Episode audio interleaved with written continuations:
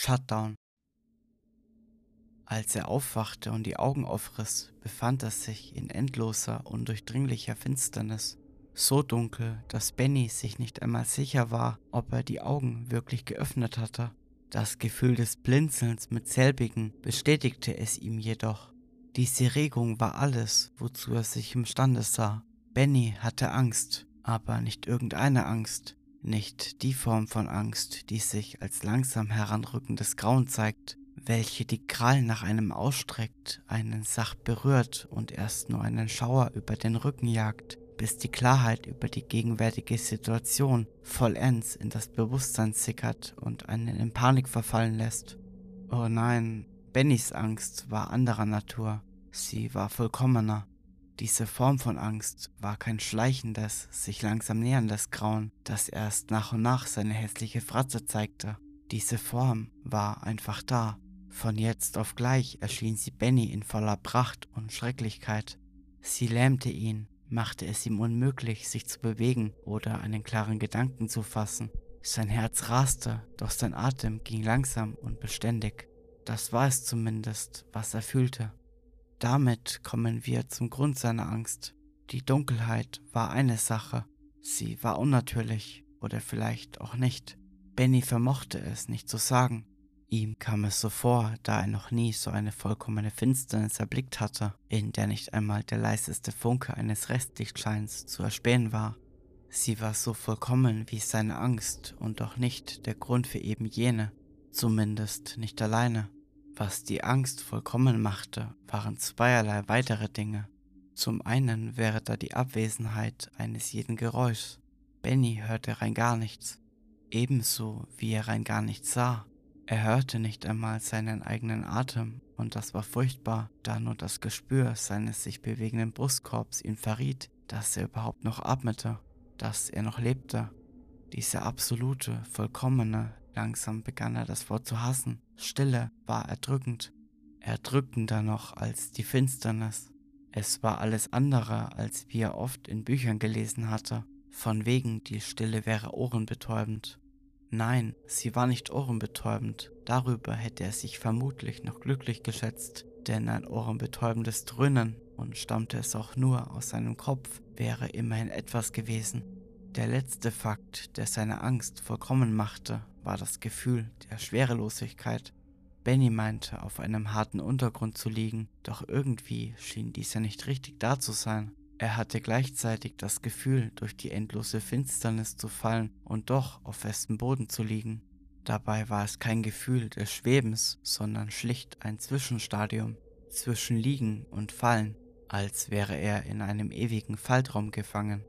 Schon jetzt verursachte dieser Zustand ein mulmiges Gefühl in seiner Magengegend und Benny befürchtete, dass er sich nicht daran gewöhnen können würde. Ganz im Gegenteil, es würde nur immer schlimmer werden, je länger er in dieser Schwerelosigkeit ausgesetzt war. Dies waren die drei Gründe für seine vollkommene Angst. Blindheit, Taubheit und die Unsicherheit darüber, ob er nun lag oder fiel. Langsam sickerten ein paar Gedanken durch seinen Kopf. Keine klaren Bilder oder Worte, aber zumindest Ansätze davon, die ihn beruhigten. Immerhin lebte er noch. Er konnte nicht sagen, wo er sich befand oder wie er hierher gekommen war, aber er lebte noch. Das war doch schon mal was. Ganz genau, alter Knabe. Ewige Dunkelheit und völlige Geräuschlosigkeit. Aber sonst alles Paletti. Kein Grund, sich zu fürchten. Der erste klare Gedanke und er ließ Benny auflachen. Nun, zumindest meinte er, dass er lachte. Er spürte, dass er den Mund öffnete, aber keinen einzigen verdammten Laut über seine Lippen kommen. Abrupt schloss er den Mund wieder. Scheiße, dachte er, und unter anderen Umständen hätte er darüber vermutlich wieder gelacht. Benny hatte sich selbst oder seine Umwelt noch nie sonderlich ernst genommen. Ein Umstand, der ihm das ein oder andere Mal eine Konfrontation mit seiner Frau gebracht hatte. Elizabeth. Der Name riss ihn förmlich aus seiner Paralyse. Benny schreckte hoch, schwer atmend und mit weit aufgerissenen Augen, weiter als ohnehin schon, als hätte er die Dunkelheit mit aufgerissenen Augen eher durchdringen können. Aber versuchen Sie mal Ihren Körper, der unter panischer Angst und einem Schockzustand leidet, mit Logik davon zu überzeugen, dass er die Augen genauso gut schließen könnte. Wir laufen trotzdem mit offenen Augen durch die Finsternis, immer in der Hoffnung, doch irgendetwas zu erspähen, das uns möglicherweise Böses will, ganz gleich der Tatsache, dass wir keinerlei Chance haben, es zu sehen. Plötzlich war alle Angst von Benny abgefallen. Nein, eigentlich war sie das nicht. Er bemerkte sie noch nicht mehr ganz so präsent und allgegenwärtig, da er nun etwas anderes hatte, auf das er sich fokussieren konnte. Elizabeth, seine Frau. Er wusste nicht woher, aber ihn überkam das unbestimmte Gefühl, dass etwas nicht mit ihr stimmte, dass sie seine Hilfe benötigte. Denn ob sie sich oft genug wegen seiner schlechten Witze in den Haaren hatten, so liebten sie einander doch innig, waren füreinander bestimmt und wollten nie ohne den anderen sein. Ich muss sie finden, ein aberwitziger Gedanke. Wie sollte er sich in dieser Dunkelheit zurechtfinden? Doch Benny gab einen Scheiß drauf. Er erhob sich und lief einfach blind links los, die Augen weiterhin weit aufgerissen, die Arme ausgestreckt, um ein mögliches Hindernis zu erfüllen, bevor er dagegen rannte und das Gefühl der Bodenlosigkeit unter sich ignorierend.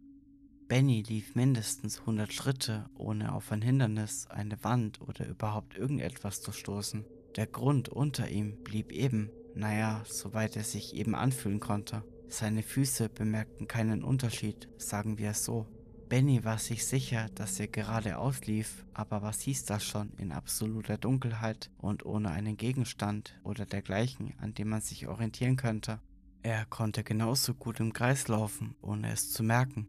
Der Gedanke ließ Benny lächeln, mehr nicht bloß nicht wieder lachen und feststellen, dass er das eigene Lachen nicht hören konnte. Darauf konnte er gut und gerne verzichten.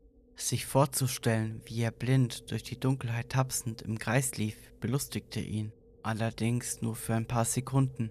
Benny mochte sich selbst ja nicht sonderlich ernst nehmen, aber er war kein Idiot. Er befand sich an einem äußerst seltsamen Ort, und als ihm dieser unumstößliche Fakt langsam wieder zu gewahr wurde, bekam er es gleichermaßen wieder mit der Angst zu tun.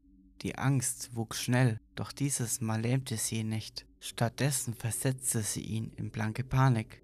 Benny wusste nicht, ob er schrie, während er ohne Rücksicht auf Verluste einfach losrannte. Wie auch, er konnte sich ja selbst nicht hören. Er rannte einfach, rannte und rannte und rannte, bis ihm die Lungen brannten und sein Herz raste, was bedeutete, dass er vermutlich noch nicht sonderlich lange rannte. Benny war nie sonderlich sportlich gewesen und hatte sich in den letzten Jahren ziemlich gehen lassen. Irgendwann hörte er auf zu rennen, nicht weil die Panik nachließ, sondern weil er einfach nicht mehr konnte. Er atmete schnell und unrhythmisch, während er in gebeugter Haltung die Hände auf die Knie stützte auf die bloßen Knie, wie er nun erschrocken feststellte. Langsam ließ er seine Hände weiter nach oben fahren und bemerkte zum ersten Mal, dass er vollkommen unbegleitet war. Was für ein Scheißspiel wird hier gespielt? fluchte er, ohne dass ein Laut über seine Lippen kam. Keiner, den er hören konnte zumindest. Während er spürte, wie ihm das Blut ins Gesicht schoss, bedeckte Benny seine Scham und sah sich zu allen Seiten um. Wurde er etwa beobachtet? Gefilmt? War das hier etwa so eine Art Prank? Ein Spaß auf Kosten anderer?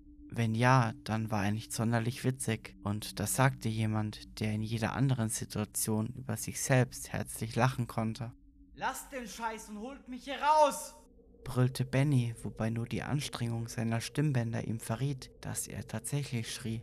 Es war betrübend und gleichzeitig machte es ihn stinksauer. Scheiß auf die Angst, scheiß auf die Pisser, die sich hier einen Spaß mit ihm erlaubten. Wenn er hier rauskam, würden sie eine gänzlich andere, nicht mehr so witzige Seite von ihm kennenlernen. Doch das war eine leere Drohung und das wusste Benny. Er hatte sich nie geprügelt, war nie gewalttätig geworden. Er war die Sanftmut in Person. Wenn er ehrlich zu sich selber war, wollte er einfach nur hier raus und die ganze Sache vergessen, ganz gleich, wer dahinter steckte. Daraus sollte aber nichts werden. Statt seiner Befreiung erlebte er von einem Moment auf den anderen unbeschreibliche Pein, Schmerzen in Form von einer donnernden Stimme, die von überall her gleichzeitig zu kommen schien. In der vollkommenen Stille, die Benny umgab, war dies der ohrenbetäubende Klang, und er meinte, dass die vibrierenden Worte, die darin mitschwangen, ihm den Kopf platzen lassen müssten. Benny sank vor Schmerz auf die Knie, hielt sich die Ohren so fest zu, wie er nur konnte, doch es brachte nichts. Die Stimme brachte gnadenlos ihre Frage zu Ende, wobei jedes Wort wie ein Kanonenschlag in Bennys Kopf hämmerte. Fühlt er überhaupt noch etwas? Der Moment war so schnell vorbei, wie er gekommen war. Dankbar rannen Benny Tränen über die Wangen, dankbar dafür, dass der Schmerz so kurz und doch so unendlich lang gewesen war. Er hoffte nur, dass er nie wiederkommen würde.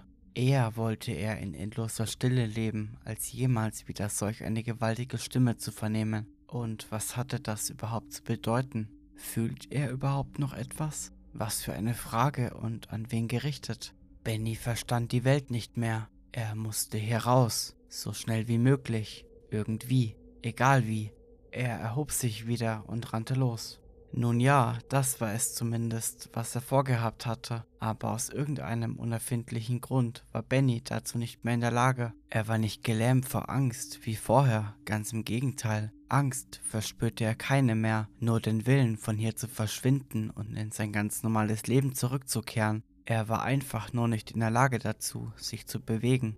Benny sah an sich herab, nicht in der Hoffnung, etwas zu sehen. Scheiße, er konnte nicht einmal die eigene Hand vor Augen sehen, oder zumindest versuchte er es, doch auch das schien ihm nicht mehr möglich. Langsam bekam er wieder Panik. Benny bewegte die Augen, blinzelte, vermeintlich. Er wusste es nicht. Je länger er darüber nachdachte, desto mehr kam er zu dem Schluss, dass er sich nicht nur nicht mehr bewegen konnte, sondern dass er rein gar nichts fühlte. Fühlt er überhaupt noch etwas? Der Gedanke schoss wie ein Blitz durch seinen Kopf. Wie eine Klinge schnitt sie in seinen Geist und ließ ihn zusammenzucken. Eventuell. Er war sich sicher, dass er es unter den normalen Umständen getan hätte. Was hatte das zu bedeuten, verdammt nochmal? War er nun gelähmt? Vollständig bewegungsunfähig? Oder war er durchaus noch zur Bewegung fähig, spürte eben jene Abläufe seines Körpers aber nicht mehr?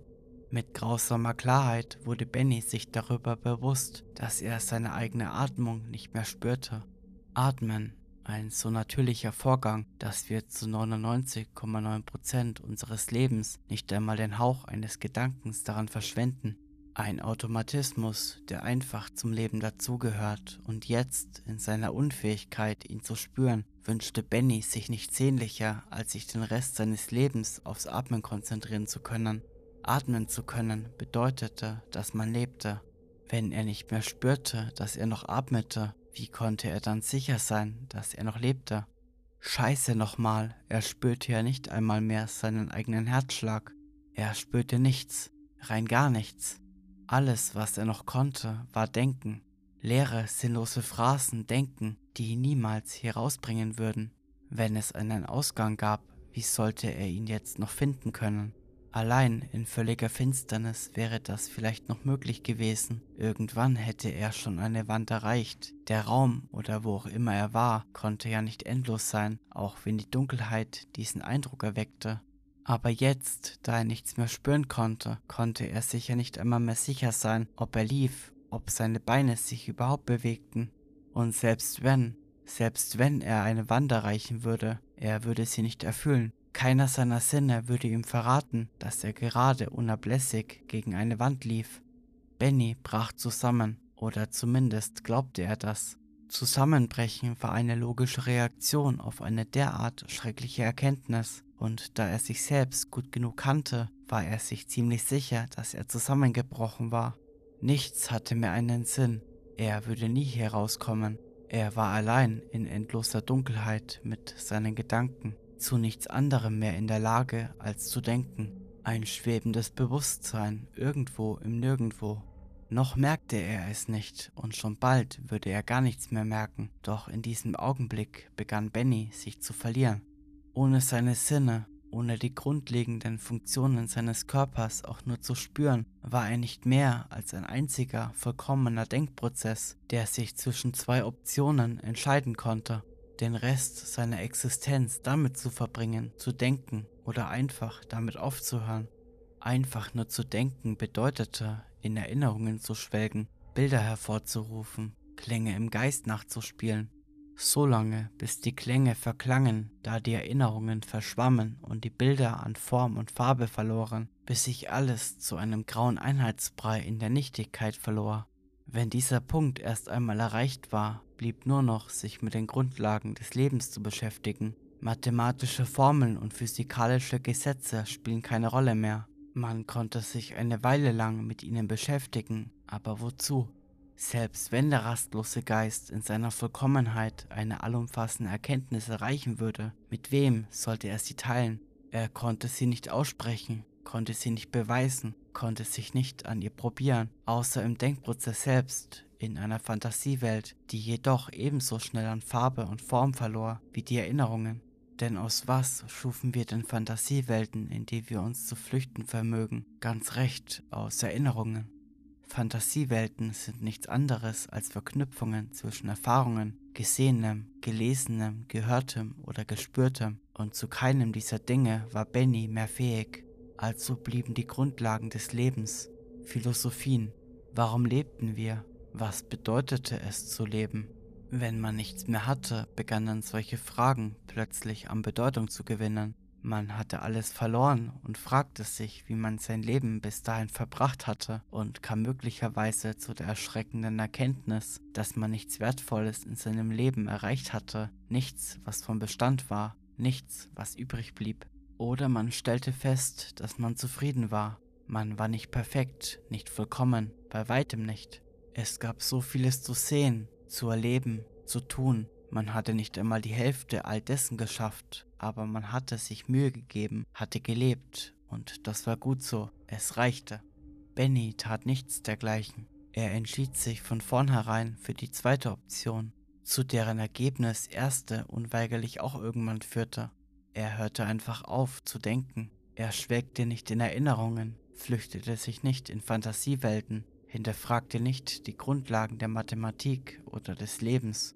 Er stellte seinen Denkprozess und mit ihm zusammen auch sämtliche andere Prozesse einfach ein, schaltete sich ab, fuhr sich herunter. Ihre Bestätigung? Dieses Wort rang Elisabeth ein müdes Lächeln ab. Sie antwortete nicht sofort, sondern schaute noch ein letztes Mal auf ihren Mann herab. Die Bestätigung, auf die man hier wartete, war die Bestätigung dafür, dass man ihn tötete. Aber das stimmte nicht ganz, oder? Wenn Elizabeth Benny so betrachtete, fragte sie sich nicht zum ersten Mal, ob er nicht schon vor einem Jahr gestorben war. Der Unfall hatte ihr alles genommen, was sie so sehr an ihm geliebt hatte. Seine Güte, seine Sanftmut, seine dummen Witze, wegen denen sie sich ständig stritten. Vor ihr lag nur noch eine Hülle, eine leblose Hülle, die zum Leben gezwungen wurde durch Maschinen. Schläuche bedeckten diese Hülle. Unablässig piepten die Maschinen, maßen irgendwelche Funktionen und gaben Werte wieder. Doch da war nichts mehr zu bewerten. Die Ärzte waren sich nicht sicher, ob Benny nun hirntot war oder nicht. Alles, was sie wussten, war, dass er im Koma lag und vermutlich nie wieder daraus erwachen würde. Er reagierte auf keinerlei äußerlichen Reize, Nichts ließ darauf schließen, dass sein Hirn noch richtig arbeitete, doch ganz ausschließen konnte man es auch nicht. Elisabeth hatte es sich ein Jahr lang angesehen. Ein Jahr lang war sie jeden Tag hierher gekommen, hatte neben ihm gesessen, mit ihm geredet und ihn dabei beobachtet. Angeblich sollen Koma-Patienten ja mitbekommen, wenn man mit ihnen sprach.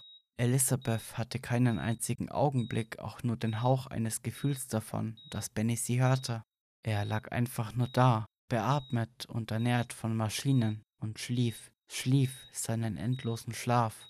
Alles, was sie hoffen konnte, war, dass er friedlich schlief, dass ihrem geliebten Ehemann keine Albträume plagten. Und wenn doch, dann würde sie ihm jetzt eine Gnade erweisen und die Albträume endlich beenden, damit er wahrhaften Frieden fand.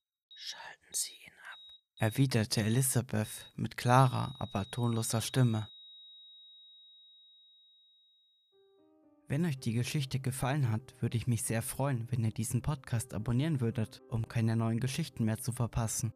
Bei Spotify könnt ihr mir gerne eine Bewertung oder bei Apple Podcast eine Rezension hinterlassen. Ihr könnt mir natürlich auch auf Instagram eine Nachricht schreiben. Vielen Dank für eure Aufmerksamkeit. Wir hören uns bald wieder.